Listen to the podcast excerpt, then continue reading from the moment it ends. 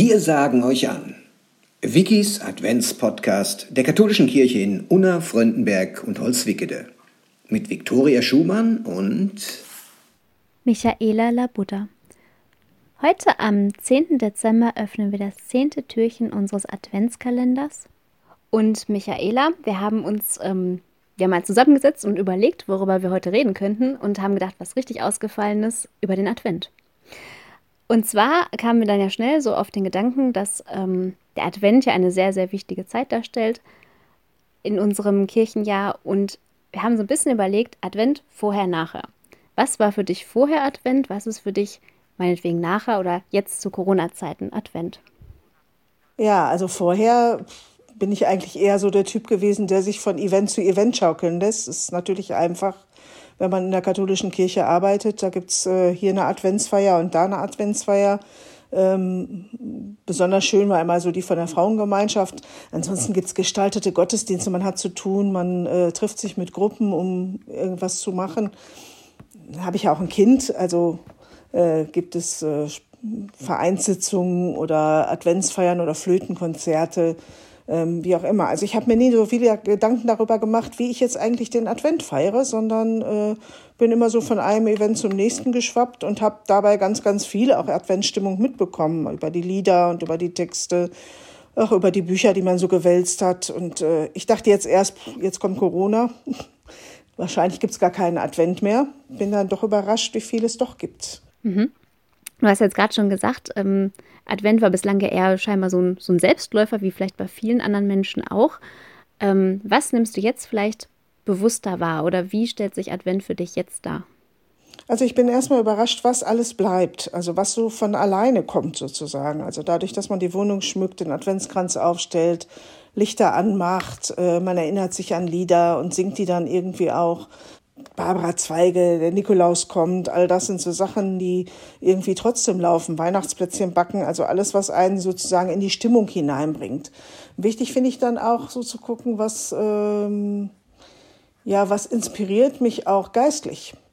Ähm, ich bin gerade nicht so viel in Gottesdiensten wegen der Anmeldefristen und ich denke dann auch immer oft, ja, lass mal andere gehen.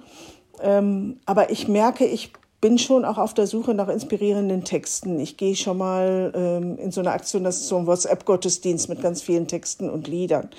Und ich nehme Sachen anders wahr. Also man macht manches bewusster. Zum Beispiel die Frage, was gehe ich einkaufen? Also wann gehe ich? Wo gehe ich hin? Ich möchte ganz gerne lokal einkaufen, weil man plötzlich merkt, der Handel hier ist ja auch davon, davon abhängig. Ich finde, das ist auch durchaus eine christliche Adventsgestaltung, sich zu überlegen, wofür habe ich Verantwortung. Und dann, ähm, ja, also finde ich, dass man irgendwie auch anders wahrnimmt, äh, was jetzt Advent eigentlich bedeutet. Also ein sehr viel bewussteres Erleben der Adventszeit, würdest du sagen, in diesem Jahr. Ja, genau. Ich weiß nicht, hast du mein Video gesehen, äh, das wir auch in dem äh, auf YouTube gestellt haben? Ich durfte beim Schneiden des Videos tatsächlich dabei sein äh, und ähm, das Wort eigentlich hat sich bei mir sehr eingeprägt. Das ist was, wo mich ganz, ganz viele Leute darauf ansprechen, um mir zu erzählen, was für sie eigentlich Advent ist. Und das finde ich, äh, das finde ich natürlich toll, wenn das so eine Auswirkung hat. Aber das ist auch das, was mich eigentlich prägt, dass ich äh, überlege, was ist denn eigentlich Advent? Was brauche ich denn, um mich auf Weihnachten einzustimmen, um mich ähm, darauf einzustellen, dass Gott bei den Menschen sein will? Also besonders wahrnehme ich das im äh, Altenheim da war während der Corona-Zeit wirklich ganz viel Leid, ganz viele Menschen, die einsam waren äh, oder auch noch sind. Und da spüre ich jetzt schon auch in der Adventszeit eine viel höhere Sensibilität. Also Bewohner, ähm, die Angehörigen, die halt überlegen, gehen wir nicht doch mal einmal mehr und bringen wir nicht noch was mit und rufen wir mal an.